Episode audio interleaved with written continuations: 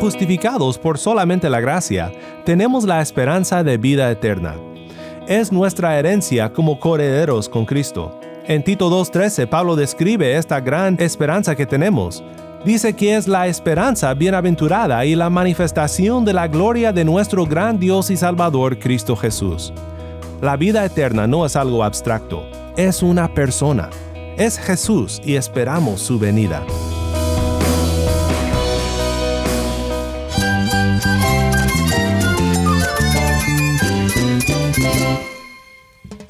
Cristo es mi todo. Cristo es el Rey del universo, es quien guía nuestras vidas. Él es grande y amoroso. Él es real. Solamente Jesucristo es nuestro Señor y Salvador. Es mía quien me fortalece. En Cristo Jesús hay esperanza, hay paz. Y nuestro Dios es un Dios de rescate. Estás escuchando a El Faro de Redención, Cristo desde toda la Biblia para toda Cuba y para todo el mundo.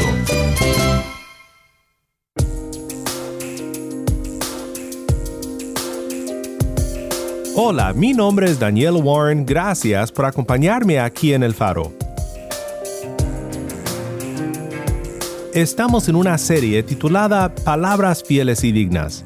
Esta semana recorrimos las palabras fieles de las cartas de Pablo, dichos comunes en la iglesia primitiva que Pablo incluyó en sus cartas, dándoles la aprobación del Espíritu Santo como la verdad de Dios. Verdades que necesitamos escuchar, estudiar y tener siempre presentes en nuestras vidas. Vez tras vez hemos visto que estas palabras fieles nos llevan a los pies de Cristo, para que así como María nos maravillemos de su palabra. En el pasaje que estudiaremos hoy, veremos una de las palabras fieles quizás más llenas de la doctrina evangélica y veremos cómo el Dios Trinitario obra en la redención de su pueblo, y cómo esto no es simplemente un ejercicio para hacer buena teología, sino que nos llena de esperanza para el futuro y nos llena de acción en el presente dedicándonos a las buenas obras, agradecidos por todo lo que Cristo ha hecho por nosotros también nos recuerda que no tenemos nada de qué gloriarnos sobre los demás, porque todo lo que recibimos de Dios lo recibimos gratuitamente, y es por gracia, porque realmente no lo merecíamos ni en lo absoluto. Si tienes una Biblia, busca Tito capítulo 3 y quédate conmigo para ver la bondad y el amor de Dios para su pueblo en este pasaje tan hermoso de su palabra. Antes de comenzar, te quiero recordar que tenemos ahora un número de WhatsApp. Para suscribirte a nuestro canal de distribución de contenido o para enviar un mensaje al equipo del Faro, puedes escribirnos al número 1786-373-4880. Cuando nos mandes un mensaje, indícanos desde dónde nos escuchas y si nos permites compartir tu mensaje aquí en el Faro. Nuevamente nuestro número es 1-786-373-4880. El faro de redención comienza con Solo en Cristo, canta Martín Manchego.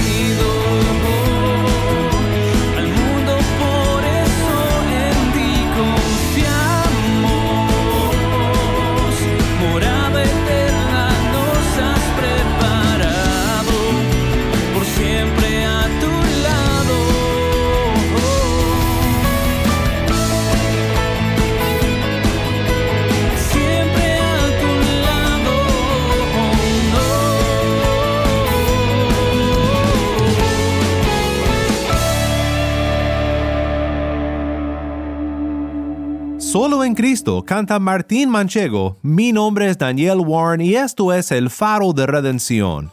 Cristo desde toda la Biblia para toda Cuba y para todo el mundo.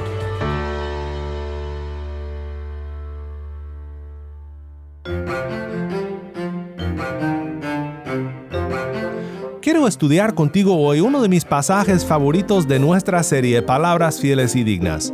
Aquí vemos al Dios Trinitario obrando en la salvación del pueblo redimido. Es maravilloso de verdad y quiero que veamos cuatro aspectos de nuestra salvación aquí en Tito capítulo 3. Veremos primero el fundamento, segundo la fuente, tercero el futuro y cuarto el fruto.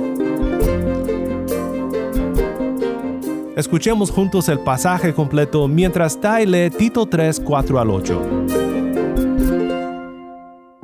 Pero cuando se manifestó la bondad de Dios nuestro Salvador y su amor hacia la humanidad, Él nos salvó, no por las obras de justicia que nosotros hubiéramos hecho, sino conforme a su misericordia, por medio del lavamiento de la regeneración y la renovación por el Espíritu Santo que Él derramó sobre nosotros abundantemente por medio de Jesucristo nuestro Salvador, para que justificados por su gracia fuéramos hechos herederos según la esperanza de la vida eterna.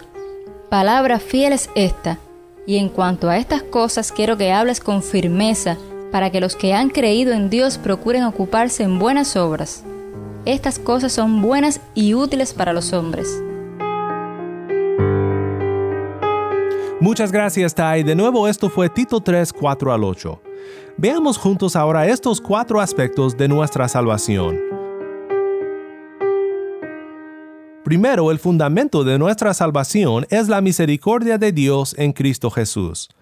Esta palabra fiel comienza de la manera más hermosa posible, hablando sobre nuestro buen Dios bondadoso y amoroso, nuestro Salvador, no queremos separar mucho las ideas de la bondad y su amor de Dios en el versículo 4. Son una idea esencial y en repetidas ocasiones son usadas de esta manera en el lenguaje griego. Pero vamos a considerarlas por un momento por separado y así obtendremos una imagen más llena del amor salvador de Dios para nosotros. Lo que bondad y amor significa es mejor visto en contraste como lo encontramos en Romanos 11:22. Dice Romanos 11:22, Mira pues la bondad y la severidad de Dios. La bondad, esto en contraste con la severidad de Dios. ¿Acaso no merecemos la severidad de Dios? La paga del pecado es muerte. Eso es severidad. Pero la dádiva de Dios es vida eterna en Cristo Jesús, Señor nuestro. Esto es bondad. Así que aunque merecemos el severo castigo de Dios, recibimos las bondades de Dios en Cristo Jesús, y realmente no podríamos merecer menos. Dice Tito 3:3, porque nosotros también en otro tiempo éramos necios, desobedientes, extraviados, esclavos de deleites y placeres diversos, viviendo en malicia y envidia, aborrecibles y odiándonos unos a otros. Esa es una buena descripción de nuestras vidas antes de que la bondad y la misericordia de Dios aparecieran. Éramos necios que odiaban a Dios, desobedientes y extraviados, esclavos del pecado, odiados por otros. No merecemos la bondad ni el amor de Dios. El fundamento de nuestra salvación es la misericordia de Dios. Eso cambia radicalmente nuestra actitud hacia otros que están donde nosotros una vez estábamos. Ese es el punto principal de esta enseñanza de Pablo. La bondad y el amor de Dios en Cristo para con nosotros cuando aún éramos necios nos enseña a vivir humildemente por el bien de otros en un mundo lleno de maldad.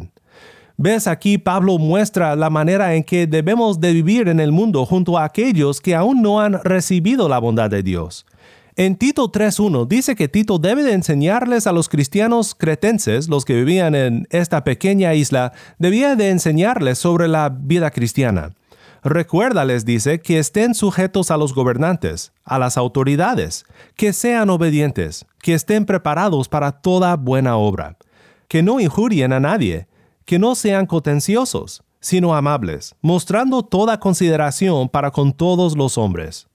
Esta frase traducida como mostrando toda consideración podría ser fácilmente traducida como verdadera humildad. La verdadera humildad que este credo, esta palabra fiel evangélico infunde en nuestros corazones. Es casi como si Pablo hubiera escuchado nuestra conversación de la semana pasada, ¿a poco no? ¿Cómo supiste, Pablo? ¿Hackeaste mi cuenta de Facebook? ¿Escuchabas mi conversación durante el almuerzo sobre esto o aquello que me tiene molesto y enojado? ¿O sobre lo que dije sobre todos los tontos con los que trabajo que no entienden la verdad como yo? ¿O cómo arremetí contra esa persona aún cegada por su pecado como lo estaba yo? Esto nos muestra que el corazón humano se enfrenta contra los mismos problemas de siglos pasados, y el corazón redimido los enfrenta también.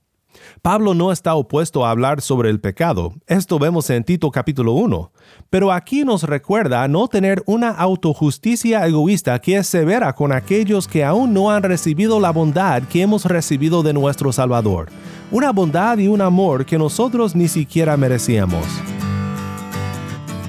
El segundo aspecto de nuestra salvación que vemos en esta palabra fiel es esta, la fuente. La fuente de nuestra salvación es el Espíritu Santo derramado sobre nosotros por Cristo. Los versículos 5 a 6 dicen, Él nos salvó, no por las obras de justicia que nosotros hubiéramos hecho, sino conforme a su misericordia, por medio del lavamiento de la regeneración y la renovación por el Espíritu Santo, que Él derramó sobre nosotros abundantemente por medio de Jesucristo nuestro Salvador. El verdadero corazón de estos versículos no es el lavamiento del bautismo en sí, sino la regeneración y la renovación que dramatiza el acto del bautismo, lo que nos proclama, eres nueva criatura en Cristo. En vez de entrar en una definición teológica de todo esto, déjame pintarte una imagen. Recuerdo cuando un amigo en Cuba estaba renovando una casa en La Habana y realmente era una reconstrucción. Y esta reconstrucción es una buena imagen de lo que el Espíritu hace en nuestras vidas. Un padre de la iglesia primitiva, Crisóstomo, dijo en el quinto siglo mientras meditaba sobre Tito 3.5 que cuando una casa está derrumbada no simplemente le agregas nuevos cuartos, sino que tienes que empezar de nuevo. Vuelves a construir la casa desde los fundamentos para arriba. Y dice, en nuestro caso, Dios no nos ha hecho reparaciones, sino que nos ha hecho nuevo. Sabes, creo que muchos piensan que en sus vidas antes de venir a Cristo solo necesitaban un poco de remodelación. Solo necesitamos una lavadita, unas pocas reparaciones.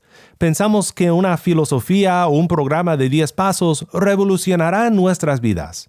Tal vez has estado allí y si es así, sabes que el problema es demasiado profundo para eso. No necesitamos una remodelación, necesitamos nacer de nuevo. No podemos arreglarnos a nosotros mismos, sino que necesitamos ser hechos nuevos por dentro. Dios prometió que lo haría, y lo está haciendo alrededor del mundo, en Cuba y en el Caribe y mucho más allá. Ezequiel 36, 25 al 27 dice, Entonces los rociaré con agua limpia y quedarán limpios, de todas sus inmundicias y de todos sus ídolos los limpiaré. Además, les daré un corazón nuevo y pondré un espíritu nuevo dentro de ustedes. Quitaré de su carne el corazón de piedra y les daré un corazón de carne. Pondré dentro de ustedes mi espíritu y haré que anden en mis estatutos y que cumplan cuidadosamente mis ordenanzas. Pues hemos visto el fundamento de nuestra salvación, la cual es la misericordia de Dios en Cristo también la fuente de nuestra salvación, el Espíritu Santo derramado por Cristo. Ahora veamos brevemente otros aspectos de nuestra salvación, contenida de una manera tan concisa y hermosa en esta palabra fiel de Tito 3. El tercer aspecto de nuestra salvación es este. El futuro de nuestra salvación es vida eterna en Cristo.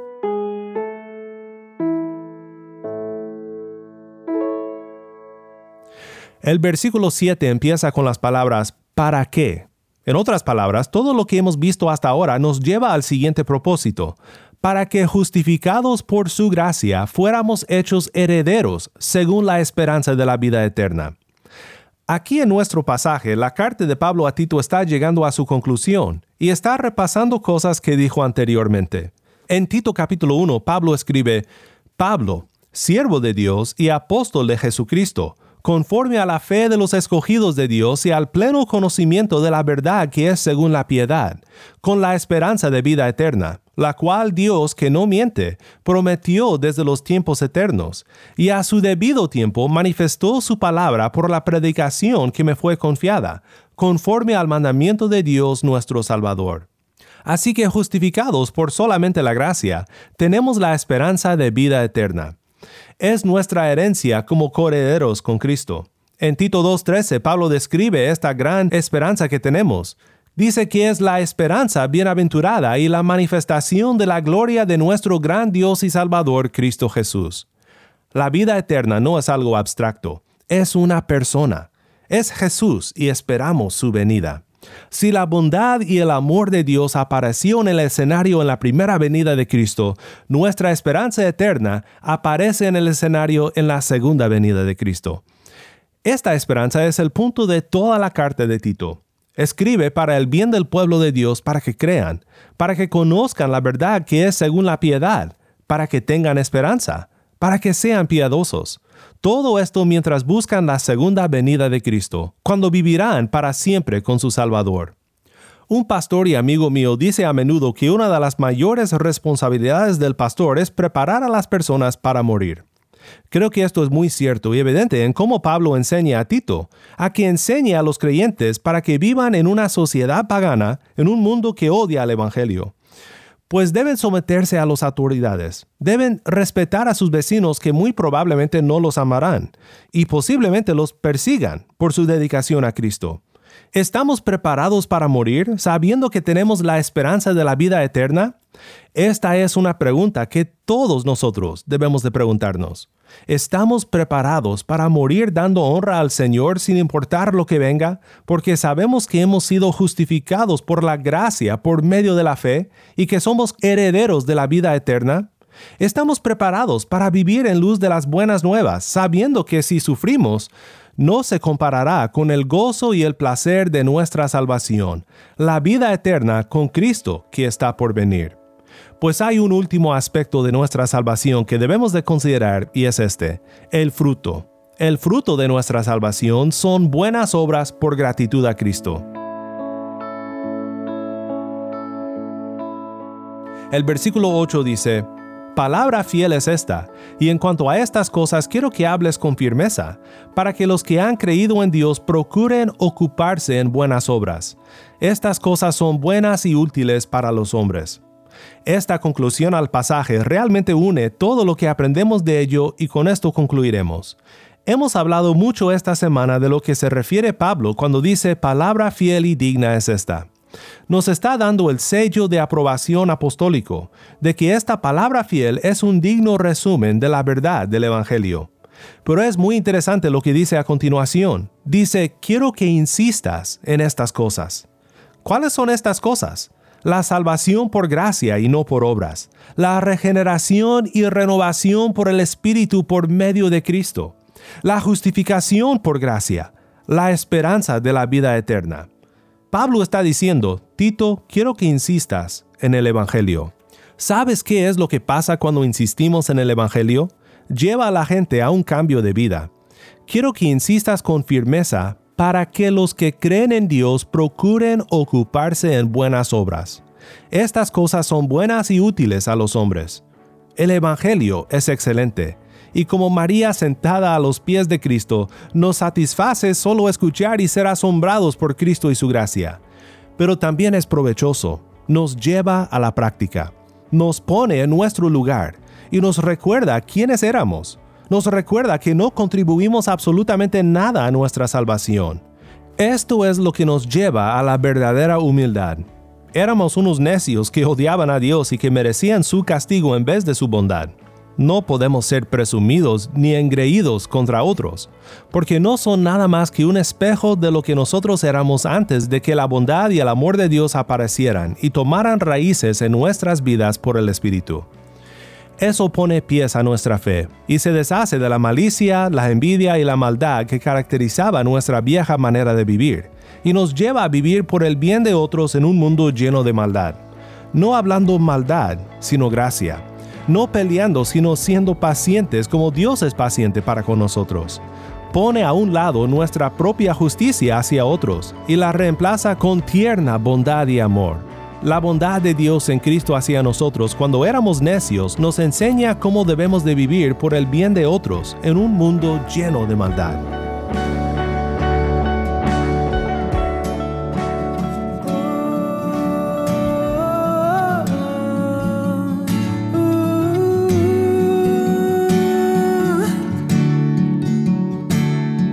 Y cuando lo incierto sobrevenga,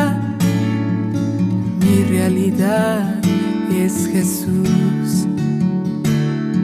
Y cuando mis fuerzas desfallezcan, mi confianza está en Jesús.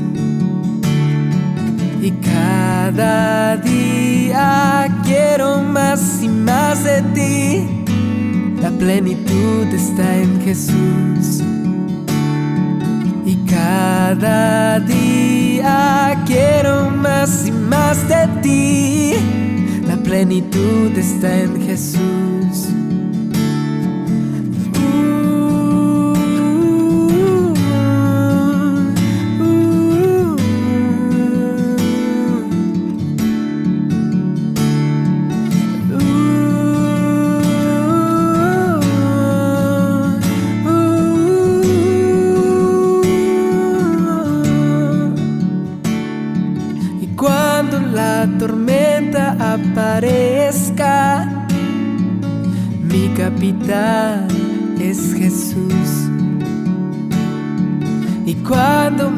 Pasado sobrevenga, mi futuro está en Jesús. Y cada día quiero más y más de ti. La plenitud está en Jesús. Y cada día quiero más y más de ti. La plenitud está en Jesús.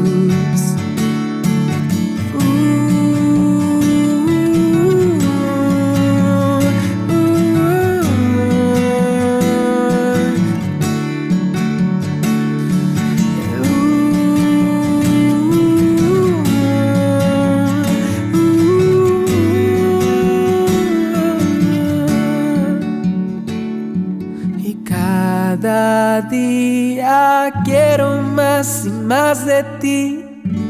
La plenitud está en Jesús. Y cada día quiero más y más de ti. La plenitud está en Jesús. Y cada día quiero más y más de ti. La plenitud está en Jesús.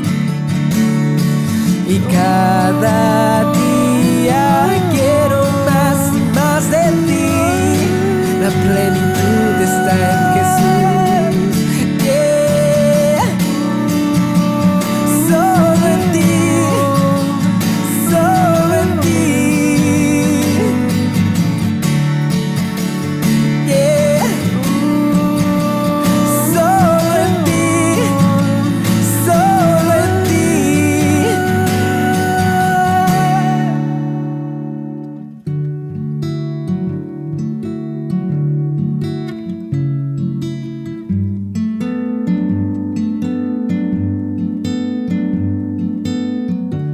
Plenitud está en Jesús, canta Marco Elizalde.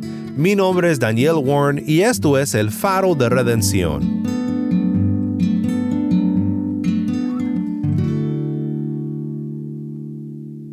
Como una casa arruinada, todas nuestras vidas antes de conocer a Cristo necesitaban un gran proyecto de reconstrucción. Una lavadita por fuera no hubiera sido suficiente. El lavamiento de la regeneración, anunciado y proclamado a nuestros corazones, es nuestro bautismo, un sello de lo que el Espíritu ha cambiado dentro de nosotros. Y esta gran obra de Dios para hacernos nuevas criaturas por medio de su Espíritu nos lleva a un cambio exterior también, dedicándonos a las buenas obras, a vivir como hijos de Dios agradecidos por lo que tenemos en Cristo. Oremos juntos ahora usando esta palabra fiel que hemos estudiado como guía para nuestra oración. Padre Celestial, ¿cómo agradecerte por la bondad y el amor que has mostrado hacia la humanidad en Cristo nuestro Salvador? Nuestras obras de justicia no eran suficientes para reconciliarnos con nuestro Dios, pero Él nos salvó. Gracias Dios, gracias por lavarnos por dentro. Gracias por la obra del Espíritu Santo derramado por Cristo sobre nosotros. No hay palabras más hermosas que estas, justificados por tu gracia. Ayúdanos a ser siempre personas de esperanza, personas que tengan una esperanza y un anhelo de la vida eterna. Pedimos que todo esto nos mueva hacia las buenas obras, las cuales has preparado para que nosotros andemos en ellas. Mantén siempre nuestros ojos en Cristo, y es en su nombre que oramos. Amén.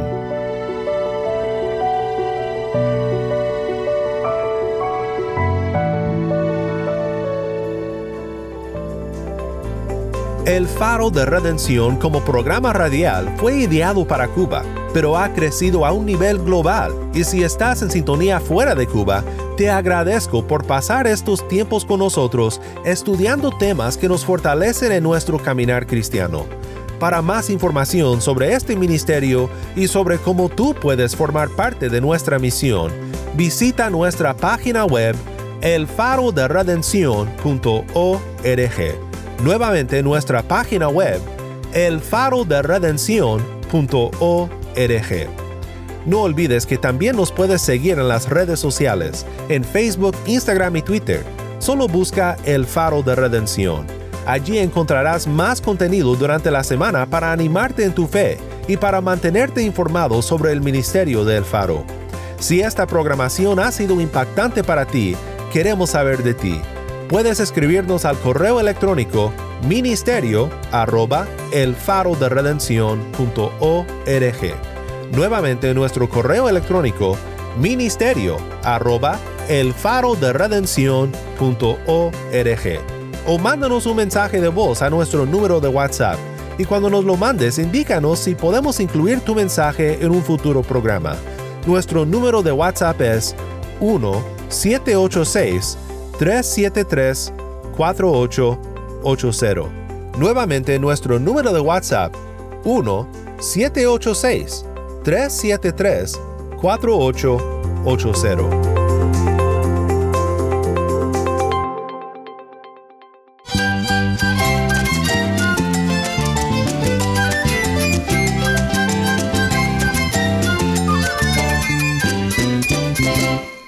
Mi nombre es Daniel Warren. Te invito a que me acompañes mañana en esta serie Palabras fieles y dignas.